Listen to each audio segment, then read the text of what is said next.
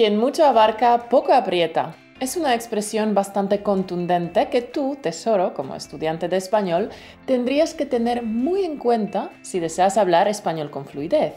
Así que ahora mismo te la explicamos. Empezamos.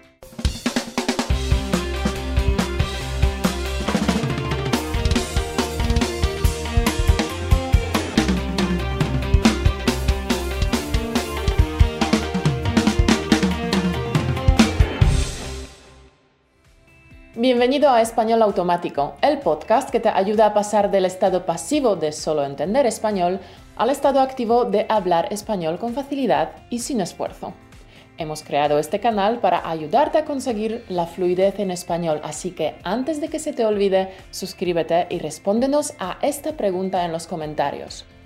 ¿Se te da bien el multitasking o prefieres poner todas tus energías en una sola cosa?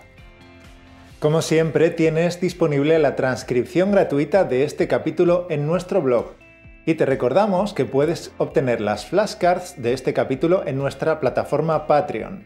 Estas flashcards están preparadas con el vocabulario y las expresiones de este capítulo, con el audio incluido, para que puedas mejorar tanto tu vocabulario como tu comprensión auditiva. Cada semana puedes obtener estas flashcards en Patreon y así no solo no te quedarás en blanco cuando hables en español, sino que dejarás asombrados a los nativos. Puedes encontrarlas en españolautomático.com barra Patreon. Una cosa más. Este jueves publicaremos el siguiente capítulo de nuestro podcast solo en audio.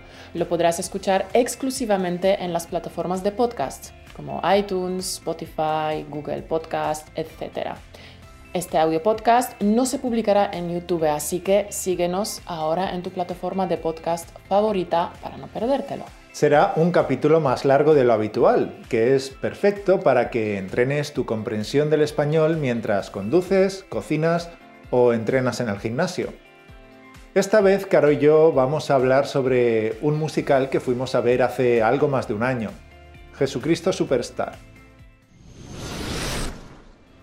Venga, ahora vamos con el tema del podcast de hoy.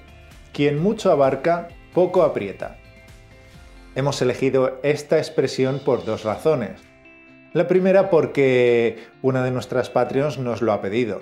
Y la segunda porque ilustra muy bien el pensamiento que queremos transmitir en este capítulo del podcast. Bueno, en este capítulo y en unos cuantos que le van a seguir. Correcto. Pues al grano. Quien mucho abarca, poco aprieta. Es un refrán que significa que quien pretende realizar demasiadas cosas al mismo tiempo no es capaz de hacer bien ninguna. Sí, quien mucho abarca, poco aprieta lleva implícita una advertencia. Más nos vale concentrarnos en un número de tareas que nos resulten manejables y a las cuales podamos prestar la atención que requieren, que intentar gestionar demasiadas tareas y no hacer bien ninguna. Eso es. Pero este refrán no solo se refiere a los quehaceres, tareas, eh, labores o faenas. Quien mucho abarca, poco aprieta, también se puede aplicar a la información al exceso de información, al exceso de información que un estudiante de español, es decir, tú, puedes intentar asimilar de una sola sentada. Y no, no se puede. Esos atracones son malísimos. Mira quién fue a hablar. vale, vale, lo admito. Yo soy la primera que se mete unos buenos atracones del estudio y de trabajo, pero por eso lo digo en voz alta para seguir mis propios consejos, ¿no? Y por eso, por eso es el capítulo de hoy, que, em, que es un poco una introducción a una serie de capítulos que queremos compartir contigo a lo largo de las próximas semanas. Y precisamente para que no tengas un atracón, hemos decidido dividir la información en varios vídeos, para que sea más llevadero para ti y para que asimiles y apliques mejor los conceptos de los que queremos hablarte. Y cuando digo conceptos, me refiero a pensamientos, reflexiones o consejos básicos que deberías poner en práctica si deseas hablar español con fluidez. ¿Vale? Sí, de esto tratará esta serie de capítulos, de volver a las bases, de hablar de la fluidez en español y de cómo puedes mejorar y conseguir que tu aprendizaje de español sea más eficaz. Porque es algo en lo que estamos pensando desde hace varios meses ya, ¿verdad? Sí, en los últimos meses esto es en lo que pensamos lo que vivimos y lo que respiramos cada minuto, porque estamos metidos de manera muy intensa y enfocada en un nuevo proyecto. Sí, y este nuevo proyecto es aprender un nuevo idioma desde cero. Nos hemos propuesto este desafío con dos objetivos. El primero para nuestro propio desarrollo personal, claro.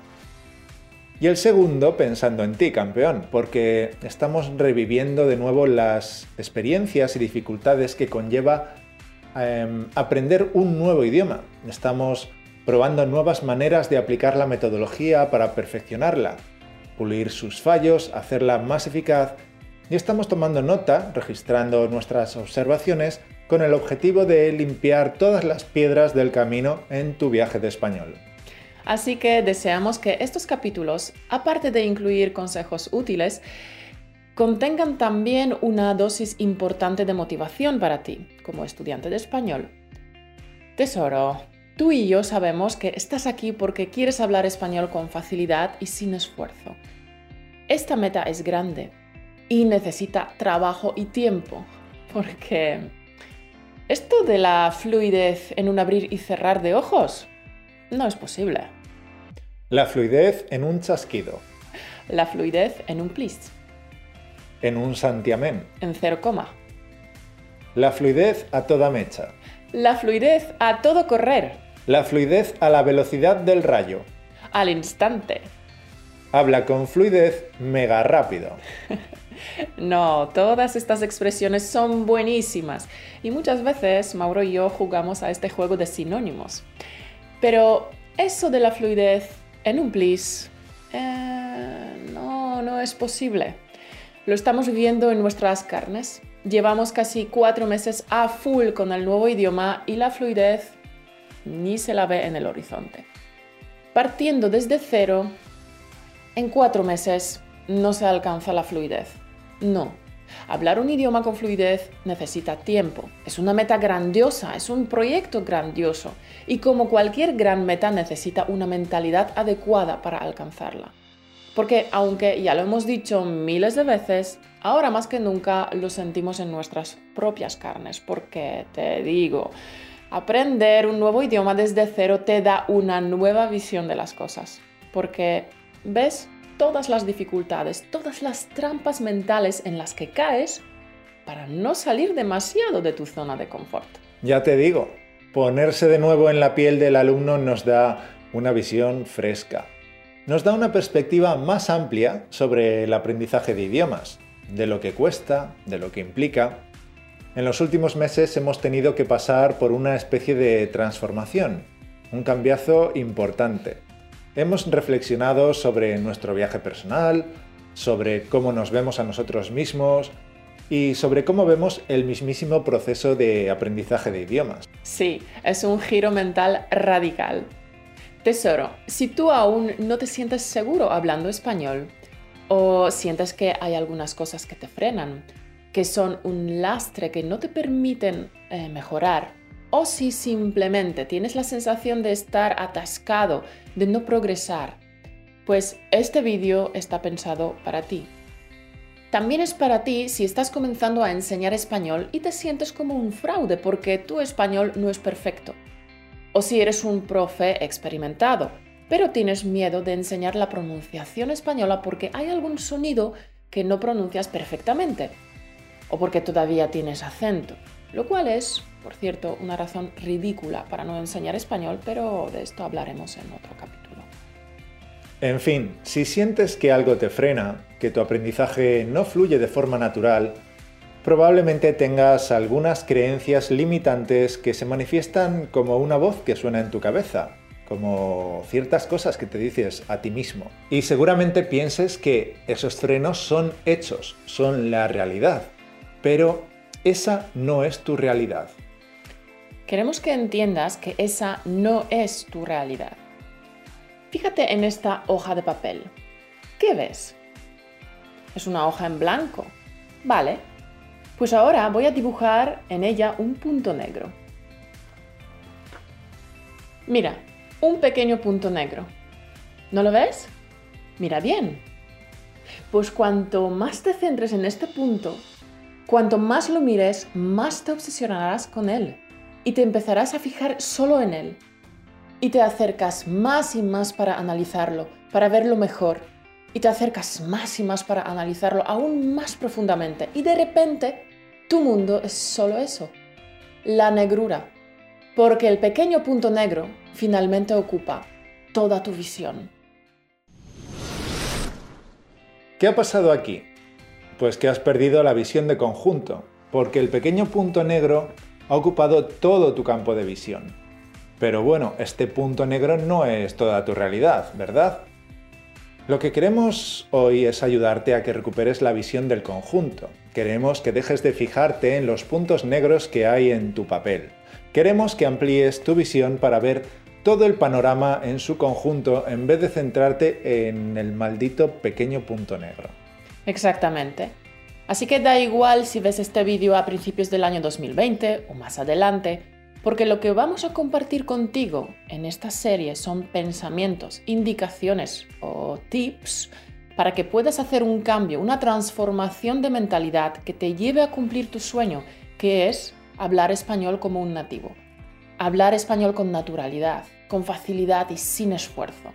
Porque sin un cambio de mentalidad, aunque sigas el mejor método, aunque tengas el mejor profesor, te seguirá costando horrores e incluso puede que no lo consigas. Así es. Por tanto, hemos reunido 10 u 11 cosas que tienes que dejar de hacer para avanzar de forma significativa en tu aprendizaje de español este año. Y vamos a hacer caso del refrán, quien mucho abarca, poco aprieta. Así que no te vamos a soltar ahora mismo toda la lista de golpe sino que a cada cosa le dedicaremos un capítulo, dejándote espacio para la reflexión y dejándote espacio para que puedas compartir con nosotros tus propios pensamientos y experiencias. Eso, queremos que sea un diálogo entre tú y nosotros, de un estudiante de idiomas a otro. Y en esta serie no te vamos a dar tips ni consejos de lo que tienes que hacer para alcanzar la fluidez, sino de lo que debes dejar de hacer si realmente deseas alcanzar la fluidez en español.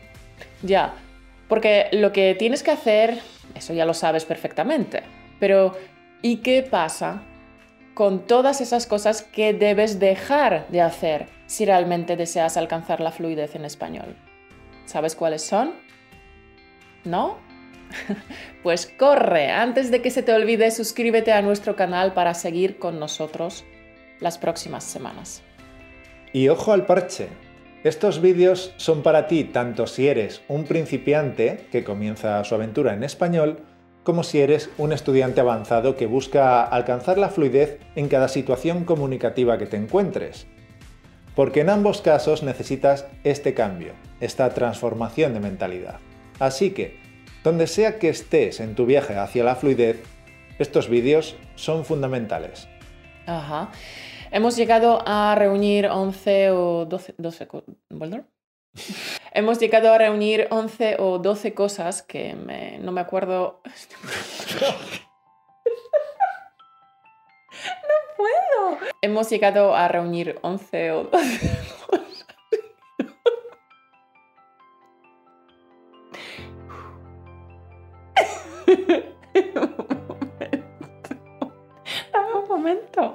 hemos llegado a reunir 11 o 12 cosas, no me acuerdo con exactitud. Muy bien. es malo. Venga.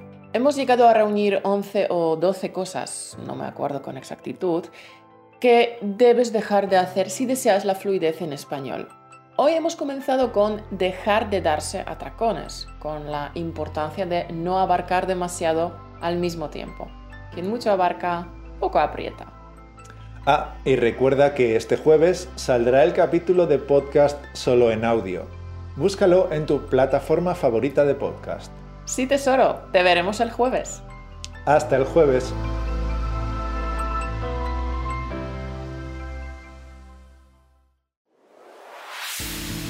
Por escucharnos.